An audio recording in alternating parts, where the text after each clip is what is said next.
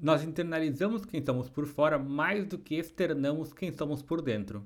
Nós internalizamos quem somos por fora mais do que externalizamos quem somos por dentro. Eu li essa frase hoje no livro Criadores de Coincidência. Só um parênteses aqui para uma introdução, né? Esse livro é sobre uma profissão que poucos conhecem, que é criador de coincidências. Ou tu acha, por exemplo, que Paul McCartney e John Lennon se conheceram mesmo assim por um acaso, ou por um, sei lá, por um destino já pré-definido. Não, isso é trabalho dos criadores de coincidência. Mas eles não definem os rumos do mundo, eles não são assim os criadores do destino. Eles trabalham assim nessa área cinzenta entre o livre-arbítrio e o destino. Eles só fazem assim algumas coisas para despertar algumas ideias nas pessoas. Preparam alguns ambientes, algumas coisas assim que vão te gerar um impacto e aí tu vai decidir se vai executar alguma ação a partir disso ou não. Bom, esse não é o assunto aqui do tópico, é só uma, uma introdução para dizer de onde surgiu esse livro. Fecha o parênteses, voltamos aqui ao conteúdo, né? Então, repetindo a frase pela terceira vez. Nós internalizamos quem somos por fora mais do que externamos quem somos por dentro. Eu achei essa frase muito poderosa e também reveladora.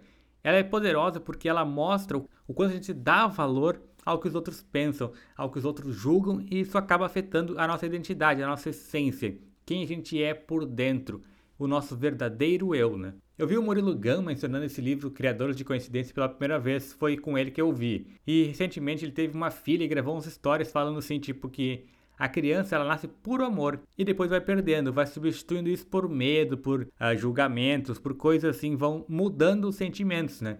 A gente vai jogando camadas em cima de nós mesmos que nos tiram desse amor incondicional que a gente tem quando é criança. A gente não fica refletindo sobre isso. O ser humano, quando nasce, ele nasce 100% puro amor.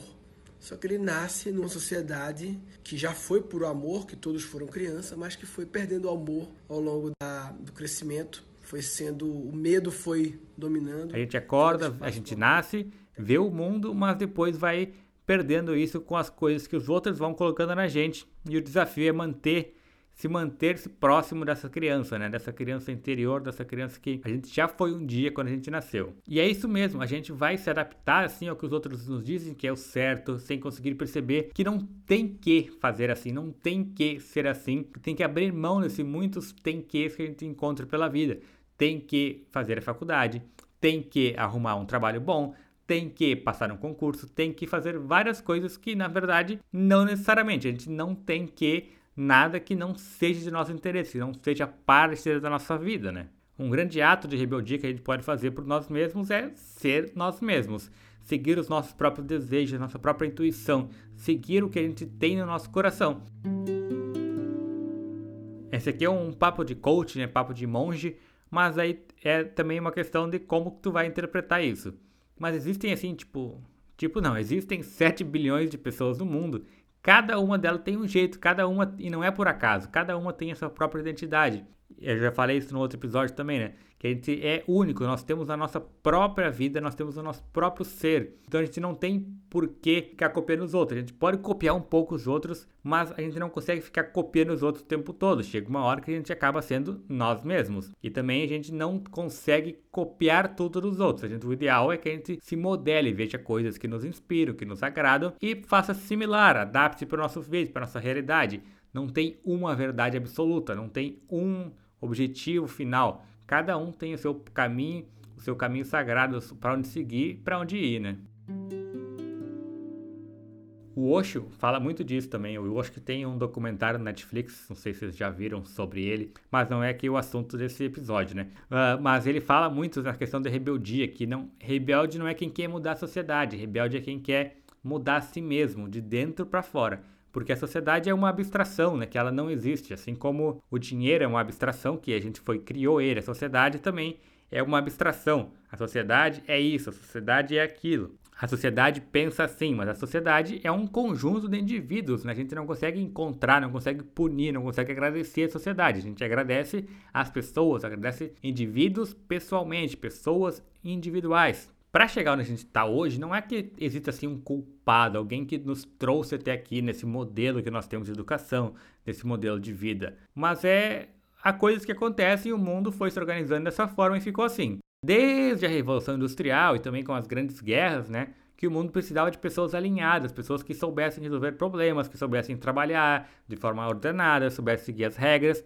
Então isso tudo estavam lá as pessoas prontas para executar as tarefas que eram pedidas para elas, sem refletir, sem precisar se preocupar com isso. Simplesmente existiam coisas que poderiam ser feitas. Isso foi bom, por um lado, porque nos permitiu sair da grande pobreza, né, que existia muita mais pobreza no mundo, mas ao mesmo tempo isso causou outros problemas, como, tipo, a gente perdeu a nossa identidade, a gente começou a ser um padrão, a gente seguiu dentro de uma linha de produção, literalmente, para construir coisas, mas agora nós já estamos voltando ao nosso anterior, ao nosso modelo anterior, digamos assim, que é onde as pessoas têm seus trabalhos, têm as suas vidas, mas ao mesmo tempo a gente não precisa mais, está cada vez precisando menos trabalhar essa forma assim ordenada, a gente tem cada vez mais a nossa liberdade de volta.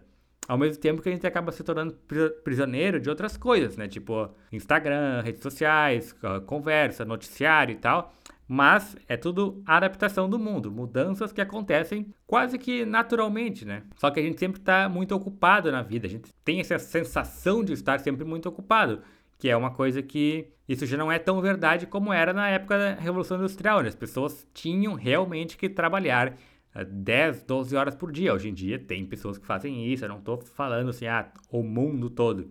Mas eu estou dizendo que está mudando e a gente não tem mais a mesma sensação, a mesma realidade que tinha há 100 anos atrás. Essa é a diferença. Só que a gente tem esse tempo, mas não sabe o que fazer com ele, porque a gente acaba ficando muito tempo no Instagram, muito tempo nas redes sociais, e então a gente não percebe que tem mais tempo livre, porque alguma coisa foi criada para nos tomar esse tempo de, de nós mesmos.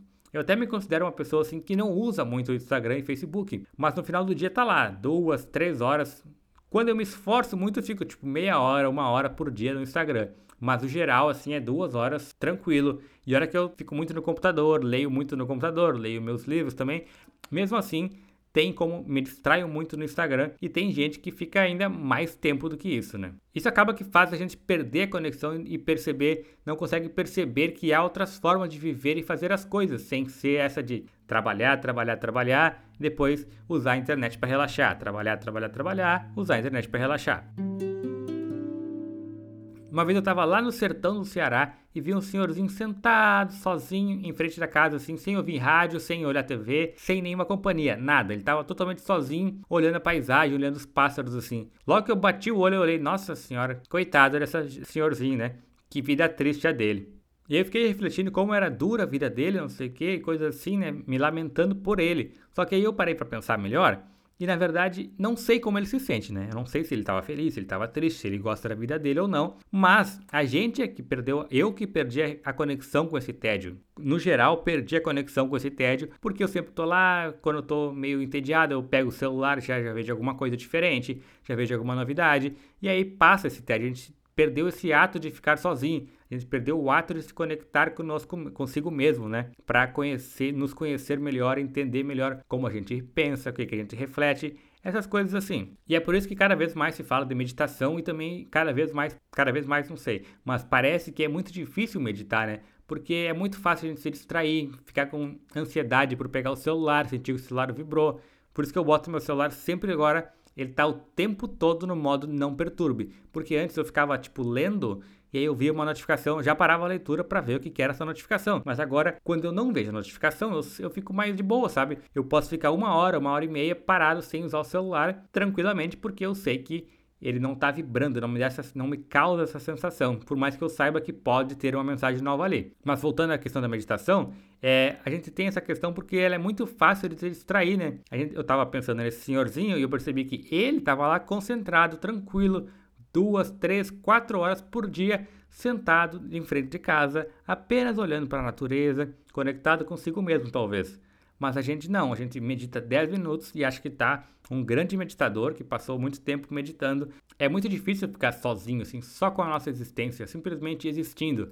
A gente sempre vem, se, sempre aparecem os pensamentos, aparecem coisas de reflexão e eles sempre voltam à nossa cabeça. A gente deixa eles passar e vez ele volta e ele se distrai de novo. Então é uma atividade bem difícil, na verdade, de atingir uma satisfação assim na meditação. Então o desafio mesmo é viver em equilíbrio, né? Que muitas vezes a gente confunde equilíbrio com ficar parado e não como um ato de equilibrar-se, um ato de manter-se, caiu para a direita, volta de novo para o centro. Às vezes cai para a esquerda, volta para o centro. É notar que tem um desequilíbrio e corrigir alguma falha, alguma coisa assim. Mas não é manter-se parado o tempo todo em alguma coisa, né? Então, por isso que é a importância de equilíbrio, não como assim um substantivo, né? Mas um verbo de manter-se equilibrado, equilibrar-se. E a vida é quase que como uma meditação, né? Quando a gente percebe um pensamento na meditação que está vindo, a gente não tem, não briga com ele, não reflete sobre ele, não, não fica brigando com ele, reprimindo ele. Simplesmente deixa ele passar. E depois ele volta, a gente deixa ele passar. Ele volta, a gente deixa ele passar. Quando a gente percebe um desequilíbrio na vida também, é a mesma coisa. Não precisa ficar frustrado por isso ter acontecido, mas grato por ter a chance de voltar ao nosso estado pleno, ao nosso estado centrado. Porque a gente não tem essa a tem, quando a gente percebe que está desequilibrado, é um privilégio, porque muita gente nem percebe isso, vive a vida sem notar que passou as coisas, sem refletir. Então a gente tem que não, não ficar chateado pelo tempo que perdeu, mas grato por ter conseguido voltar ao nosso ponto de equilíbrio. E na vida, os pensamentos que a gente deixa passar na, na, meditação, né, são como o nosso trabalho, que muitas vezes eu me pego assim distraído, trabalhando duas, três, quatro semanas, só trabalhando, sem fazer nada mais da minha vida, sem refletir, sem fazer minhas leituras, sem fazer nada, sem cuidar de mim, sabe? Então, mas é uma coisa que eu tenho que cuidar. eu percebo, eu deixo passar esse sentimento e aí coloco novamente a minha vida organizada. Depois de um tempo eu percebo, opa, saiu de novo. Daí eu volto, tá tudo bem. Cada um tem o seu caminho, cada um tem o seu tempo de fazer as suas coisas, e aí basta sentir-se, perceber as coisas e voltar ao nosso caminho. Porque ficar trabalhando assim muito e trabalhar, voltar para casa, jantar, assistir TV, ficar no Instagram é muito confortável, é muito bom. E é bom estar na zona de conforto. A gente vê muito na internet, né? Pessoal falando, ah, saia da zona de conforto, saia da zona de conforto mas a gente trabalhou tanto para chegar nela que é chega a ser até uma falta de respeito falar para a pessoa sair da zona de conforto, né? Mas não precisa sair da zona de conforto. A gente precisa às vezes se dar uma uma chance, né? De experimentar coisas novas, sair do controle. Às vezes a gente até perde o controle, mas aí volta e se equilibra novamente. O importante é que sempre podemos voltar, né? E nos encaixar novamente no nosso caminho, nosso caminho sagrado, assim. Hoje tem um livro, né, que chama O Livro da Sua Vida, que esse livro, na verdade, ele nunca escreveu nenhum livro. Esses livros são tudo transcrições das palestras que ele dava, das falas públicas que ele dava. E aí nesse livro tem uma passagem muito que eu acho muito boa, que é sobre equilíbrio, onde ele diz assim, ó: Se ouvir apenas o corpo, você se condena a uma existência sem sentido. Se não ouvir o corpo, você sofre, fica com fome, fica pobre, fica com sede. Se ouvir apenas a consciência, seu crescimento fica desequilibrado. É no equilíbrio que está a sua inteireza. E eu acho essa frase muito boa e muito explicativa do que eu sinto em relação a isso também. De manter-se em equilíbrio entre o corpo e a nossa consciência, nosso espírito, nossa alma, como tu quiser chamar. Até mesmo a nossa mente, para trabalhar mais, se for o teu caso, se for o caso de quem gosta disso, né? Outro dia eu fui num evento com a, da Mariana Ferrão com o Monte Satyanata, e aí ele mencionou que tem muitas poucas posses, assim, bens materiais, mas que também valoriza muito a matéria. Porque é nas frases dele que ele falou assim, é que ele falou que ele valoriza muito a matéria, porque dentre outras coisas, ela permite dar muitos bons abraços com a matéria. Mas claro que ele se referia aí à matéria para ele que é o mais do que ele sente, mas não há nada de errado também na matéria dos bens materiais, digamos assim, por assim dizer, né? Não é nada ruim nisso, pelo contrário, é muito difícil cuidar de si mesmo, cuidar da nossa consciência, quando o material está desalinhado, está desequilibrado. O oposto é até mais fácil, né? Cuidar dos bens materiais quando a parte da consciência está desequilibrada. Mas não faz muito sentido também viver dessa forma e agir dessa forma. Não há por que a gente se envergonhar da forma como a gente vive, nem da forma como a gente leva a nossa vida. Há muita carga ancestral que nos trouxe até aqui, que nos fez chegar a esse ponto. Então, há um repertório todo que a gente construiu também na nossa vida desde que nascemos, que nos trouxe até aqui, que a gente chegou até aqui por algum motivo. Só que não necessariamente a gente está no melhor lugar que a gente deveria estar. Então, cabe, o que nos cabe é tentar mudar o que diz a frase desse episódio, que é: temos que cuidar dos dois lados, interior e exterior. Mas podemos deixar sempre a balança para um lado, né? A gente pode escolher um lado para a balança ficar um pouquinho mais pesada. A gente pode sempre escolher lá que os 51% da nossa vida, da nossa existência, vai ser para externar mais do que somos do que para internalizar quem os outros esperam que sejamos, porque o que está dentro é o que nós realmente somos. Nós temos só que nos abrir a cortina para visualizar melhor quem a gente é por dentro e viver dessa forma mais adequada, mais adequada assim que eu digo, dentro daquilo que a gente acredita, né? Dentro de uma certa da nossa consciência que a gente tem da nossa vida, do que a gente espera para nossa vida, que pode ser que em alguns casos pode bater ou não com o que as pessoas esperam da gente. Então, isso é uma coisa totalmente amoral, ele não vai fazer esses julgamentos, porque não é para quebrar a regra por quebrar, é para simplesmente viver da maneira como a gente espera que viva e quer viver. E como o próprio monge já sabe, né, a matéria é boa e não se trata de negá-la, mas de saber usar, porque é justamente da dualidade que, que vem assim a visão das coisas. A natureza ela tem uma dualidade, a gente é que adiciona os tons nela, né? Porque para ela tudo é doce ou amargo, é quente ou frio. E o mundo exterior também consegue jogar uma luz no mundo interior. A gente vivendo no mundo exterior e trabalhando nele, a gente consegue jogar uma luz para dentro, para o mundo interior. Ele não consegue manter o mundo interior iluminado, mas ele consegue mostrar que é uma bagunça grande ali para a gente resolver, que tem que tomar cuidado também.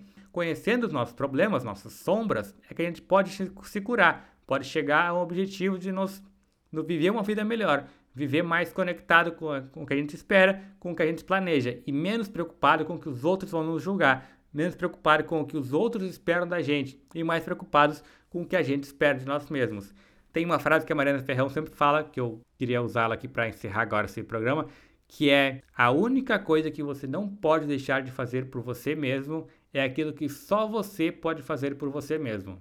A única coisa que você não pode deixar de fazer por você mesmo é aquilo que só você pode fazer por você mesmo. O resto, tudo alguém pode dar jeito na tua vida. Alguém pode cuidar da tua vida, pode fazer tudo. Mas aquilo que só a gente pode fazer por nós mesmos, só nós temos que fazer e temos que. Talvez esse seja o único tem que que nós temos na nossa vida, que é cuidar de nós mesmos do jeito que só nós podemos.